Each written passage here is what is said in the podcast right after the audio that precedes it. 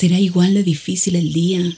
Mañana las reuniones, la casa, el auto. Estoy agotada.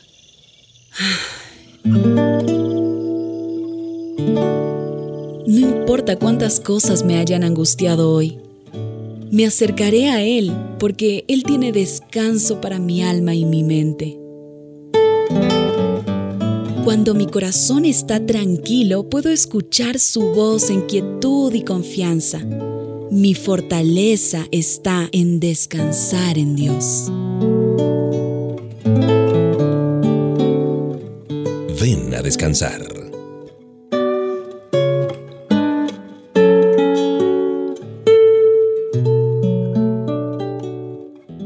Bienvenida a este tiempo especial, a este encuentro con Papá Dios y también contigo y la buena música. Ven a descansar con HCJB. Te saluda Mauricio Patiño Bustos. A pesar de lo importante que es nuestra familia, más importante aún es nuestra relación con Dios. Qué maravilloso es que el Padre Celestial nos invita a todos nosotros a ser sus hijos. Y yo te pregunto, ¿qué es lo más prioritario en tu vida?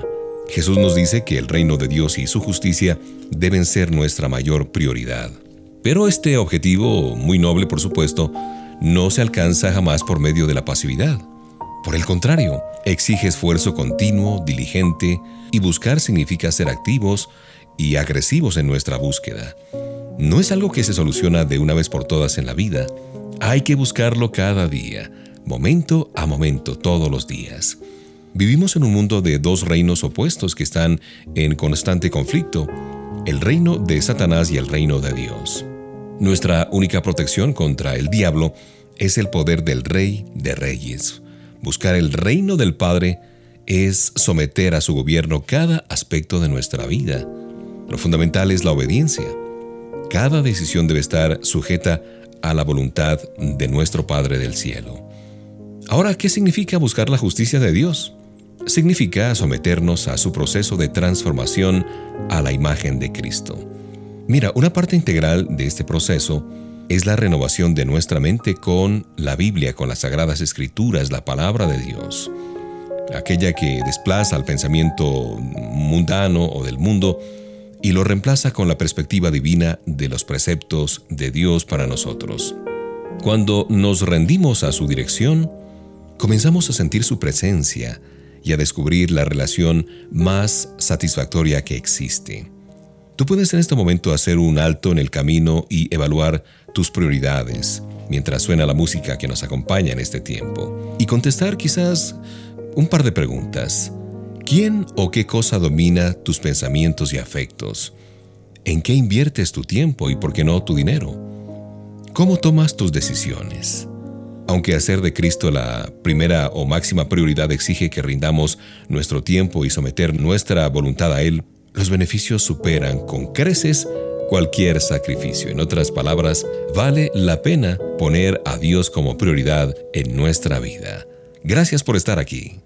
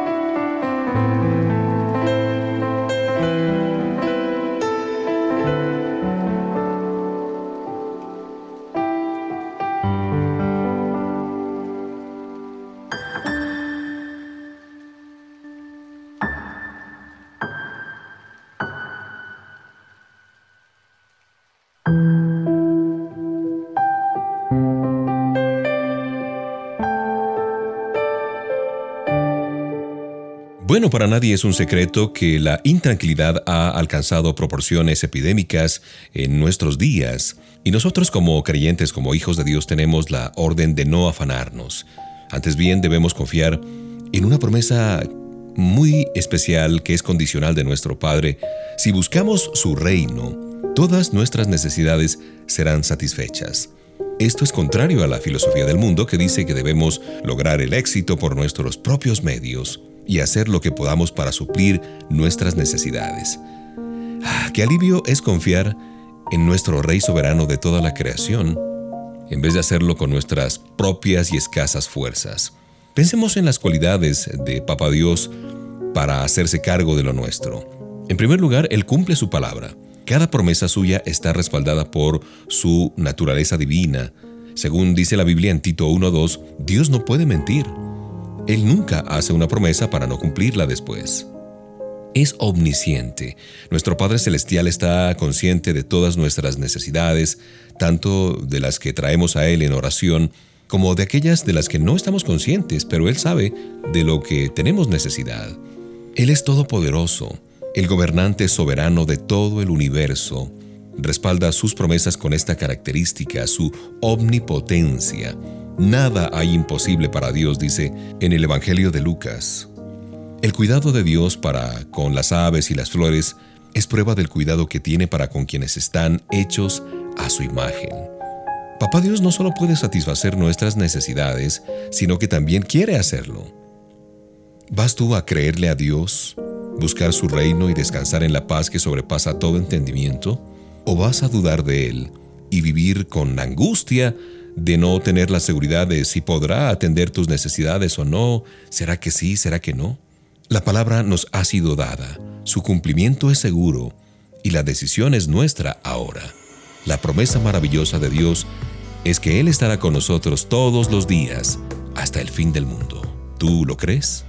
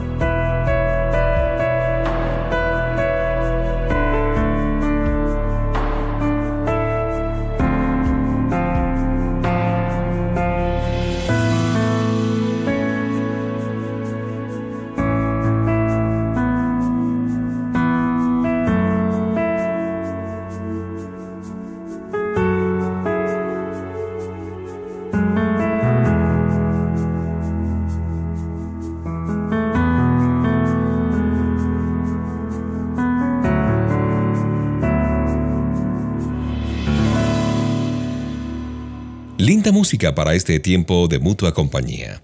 Nos permite pensar que la vida cristiana es eh, parecida, es similar a una carrera, porque tiene un trayecto predeterminado y una línea de meta que es la eternidad. Cada creyente tiene una ruta personalizada especialmente diseñada por el Señor. Nuestro objetivo es mantener el rumbo y correr con paciencia, pero el camino solo puede ser entendido y reconocido y recorrido manteniendo la mirada en Jesús. Por haber Él corrido la carrera de una manera perfecta y mantenido el rumbo, puede mostrarnos cuál es el camino. Como en cualquier carrera, el recorrido está lleno de obstáculos que amenazan con hacernos fallar o desviarnos. Las tentaciones nos hacen imaginar exuberantes pastos verdes, mientras que el ajetreo puede llevarnos por caminos desconocidos que terminan agotándonos. La preocupación, el temor, la angustia se apoderan de nuestra mente y las emociones nos llevan a situaciones que el Señor nunca quiso para cada uno de nosotros. Pero aunque los pecados son los estorbos más visibles, hay otros obstáculos y desvíos más sutiles, pudiéramos decir así. Todo lo que tenga prioridad sobre nuestra relación con el Señor puede desviarnos por el camino equivocado porque la participación en actividades cotidianas de nuestra vida sí es necesaria, por supuesto, pero es fácil dejar que la familia, el trabajo, los placeres nos aparten de una búsqueda sincera de Jesús. Para sorpresa nuestra, aún las bendiciones de Dios pueden convertirse en obstáculos en la carrera si las buscamos más que al Señor. Es cierto, debemos recordar que el objetivo no es centrarnos en la ruta ni tratar de encontrar nuestro propio camino, sino más bien fijar nuestros ojos allá en la meta, en Jesús. El Señor no solo es nuestro guía, sino también nuestro destino. Para allá vamos. Y Él nos dará la bienvenida con los brazos abiertos cuando acabemos la carrera y crucemos la meta allá en la eternidad.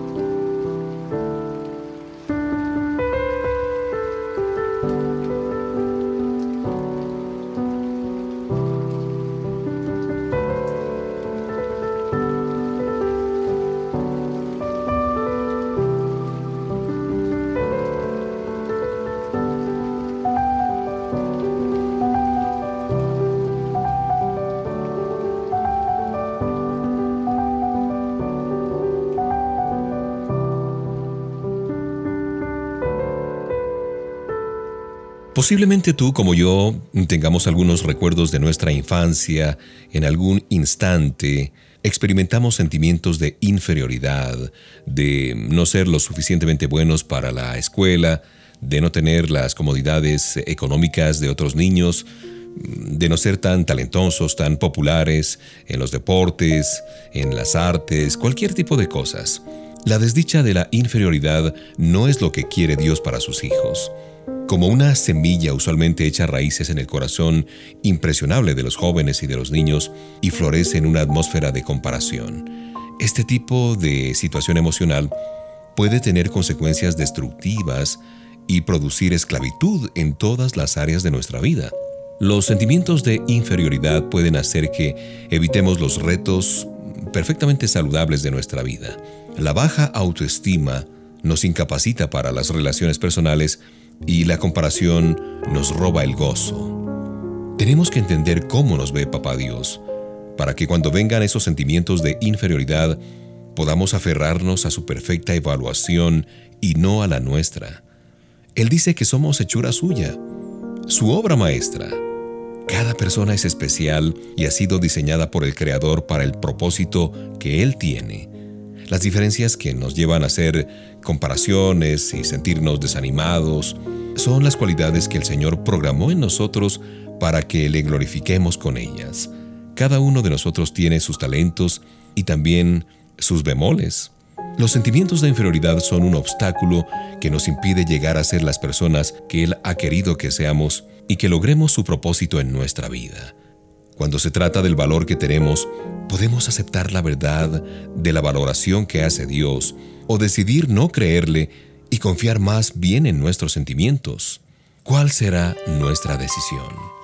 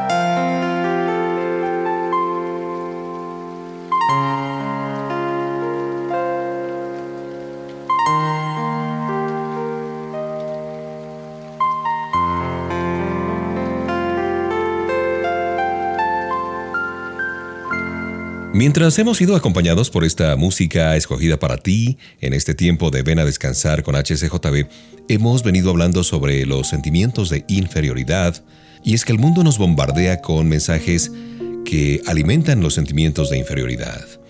Nos promete felicidad y satisfacción solo si conducimos el auto más moderno, nos ponemos la ropa de última moda o adquirimos nuevos músculos al mismo tiempo que perdemos esos antiestéticos kilitos de más que tenemos por aquí y por allá. Si no nos cuidamos de estos ataques, el mundo va a expulsar de nuestra mente la verdad de Dios y nos enfrascaremos en una lucha estéril por la competencia y por la autoestima. Con mucha frecuencia nos fijamos en lo externo para demostrarnos a nosotros mismos y a los demás que somos importantes. O pensamos de pronto, ah, si solo fuera más guapo, si tuviera más plata, si fuera más inteligente, sería aceptado, sería apreciado. No es prudente dejar que estas opiniones definan nuestros sentimientos en cuanto a nosotros mismos.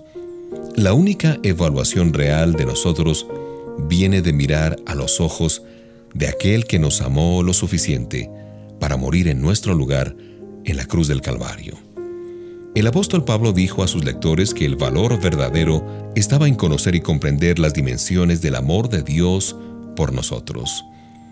Este conocimiento es nuestra ancla cuando nos abrumen esos sentimientos de inferioridad o los fracasos nos impulsen a autorreprocharnos y a retirarnos derrotados. Mira que el Señor no nos dice que nos dará todas las cualidades y las cosas que pensamos que van a acabar con nuestros sentimientos de inferioridad. No, lo que promete es fortalecernos en nuestro hombre interior. Dios es poderoso para hacer mucho más de lo que le pedimos o entendemos. Pero su método es trabajar de adentro hacia afuera, según el poder que actúa en nosotros. Si tú estás luchando en este momento con sentimientos de inferioridad, pídele al Señor que sane tu corazón, que sane tu alma, haciendo una gran obra en tu interior.